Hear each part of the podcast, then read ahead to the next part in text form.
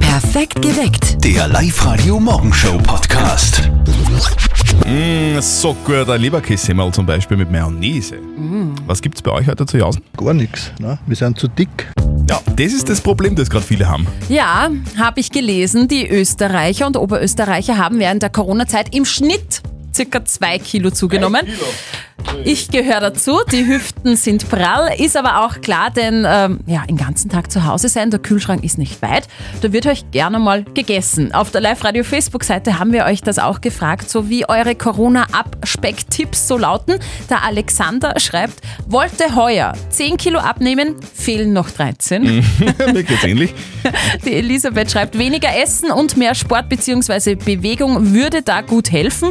Und der Daniel schreibt, mit Ingwer Zitrone. Ich trinke das jeden Tag, habe mittlerweile schon eineinhalb Kilo verloren. Also wäre ein guter Tipp. Wie ist denn das bei euch so? Wie bekommt ihr euren Corona-Speck wieder runter? Eva aus Alkoven. Mein Abnehmtrick, sich einen Sportbuddy zu suchen. Ich gehe jetzt regelmäßig mit einer Freundin laufen die Woche. Und ich muss sagen, wenn man das Ganze nicht alleine bewältigen muss, ist es sehr viel motivierender. Also das kann ich nur empfehlen. Sportbody suchen. Ist bei mir auch das Problem. Will auch seit, seit Jahren mit einem Sportbody laufen gehen, nur ich Okay. finde find niemanden, niemanden. Seit Jahren.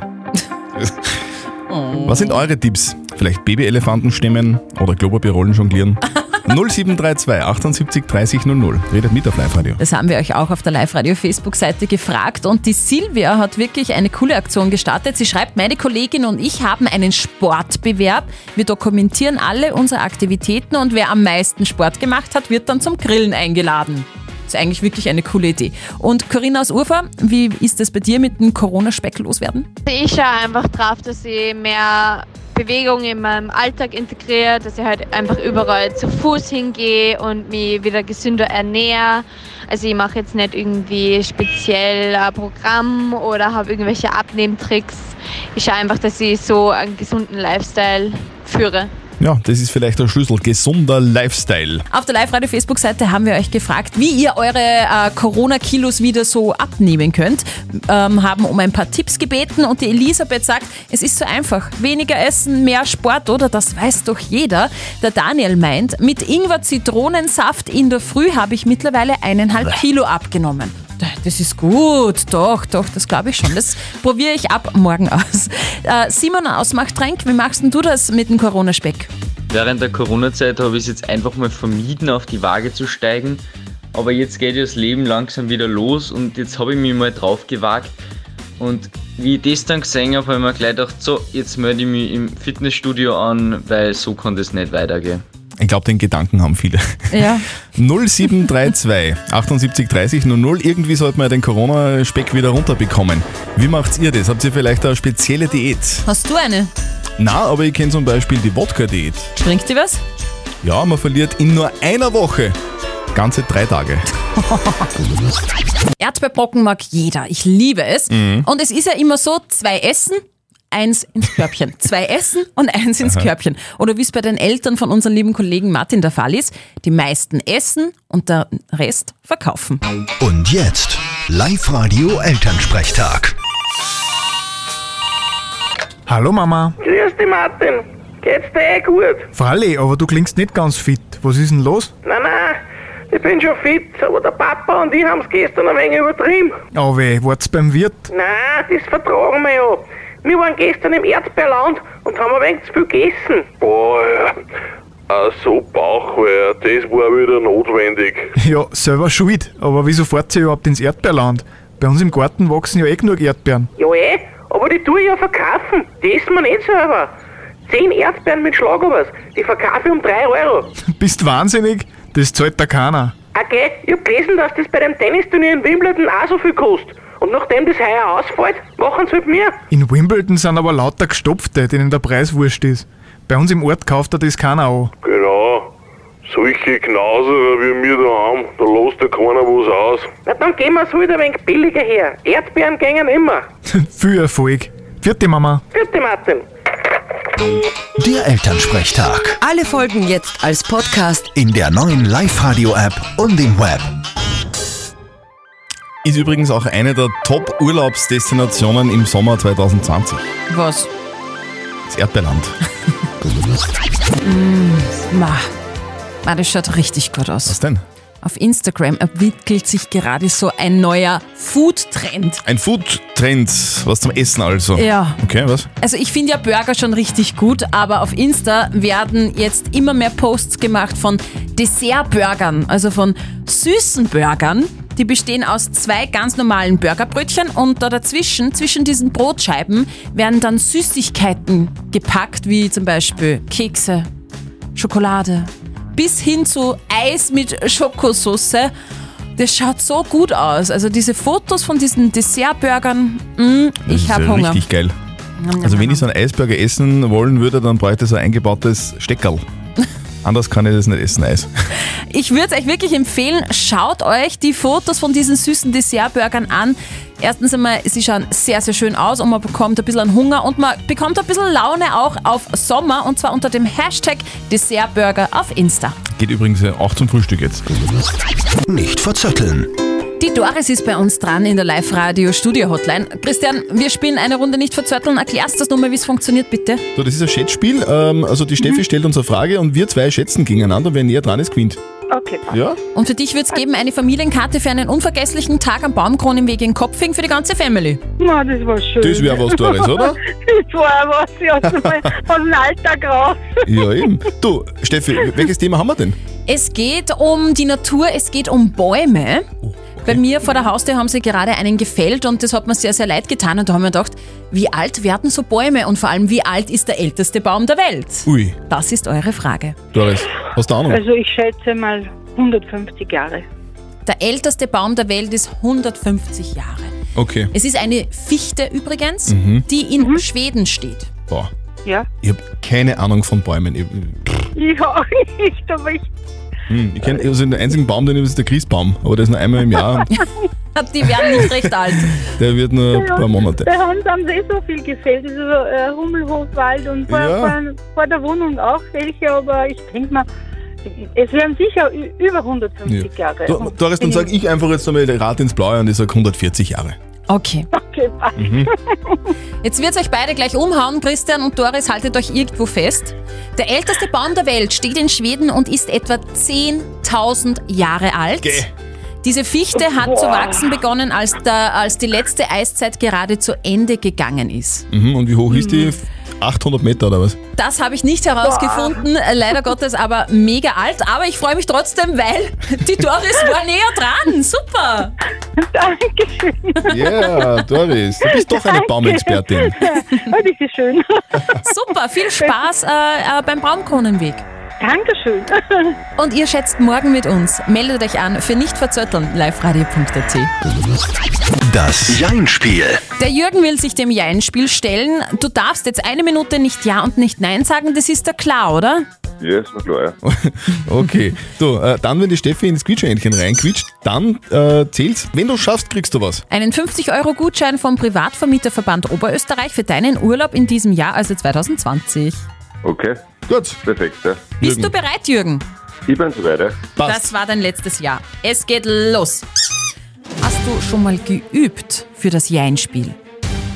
Leider nicht. Wie leider nicht. Also, du, aber du kennst das, oder? Ich kenne das. Glaubst du, du hast eine Chance?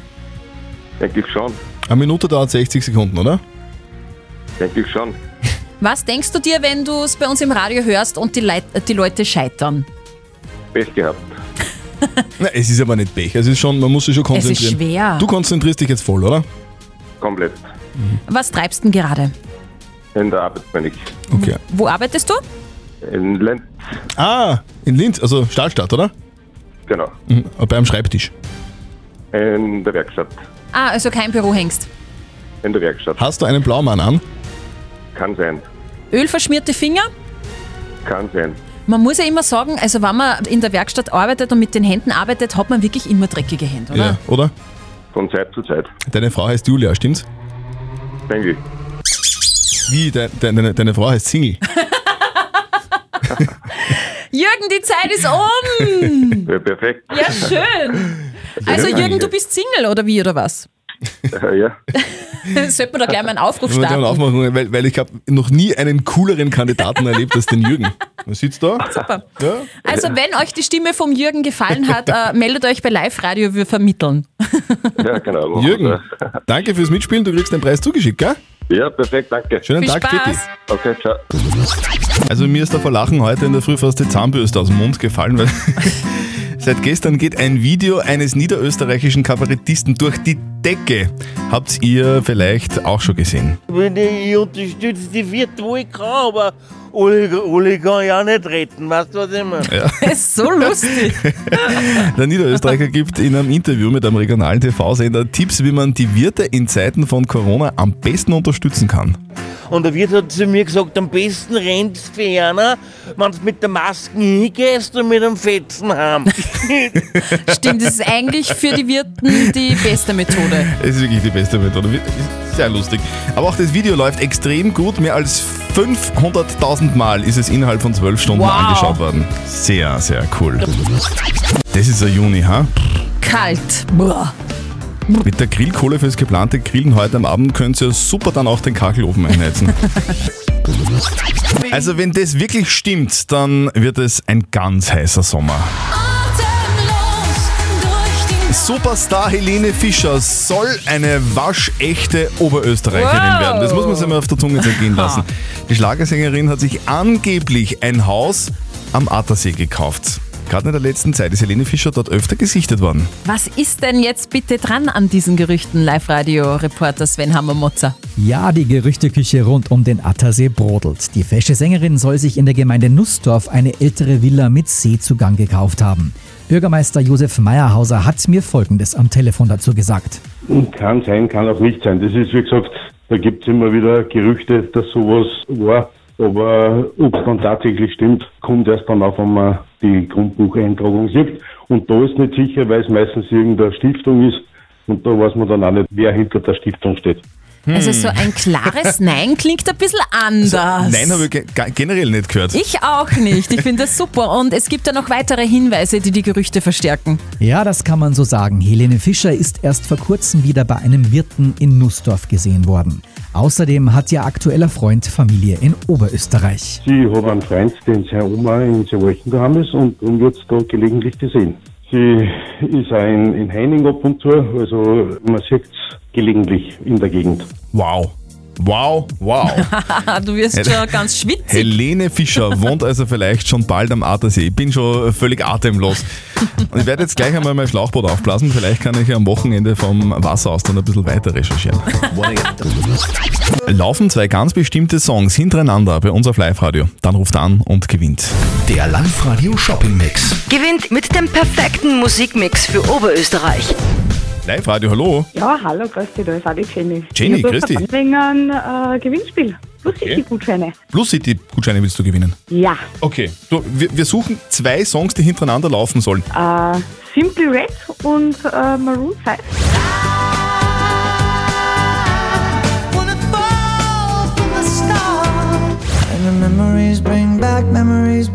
Genau. Yeah, Jenny, sag mal, ja.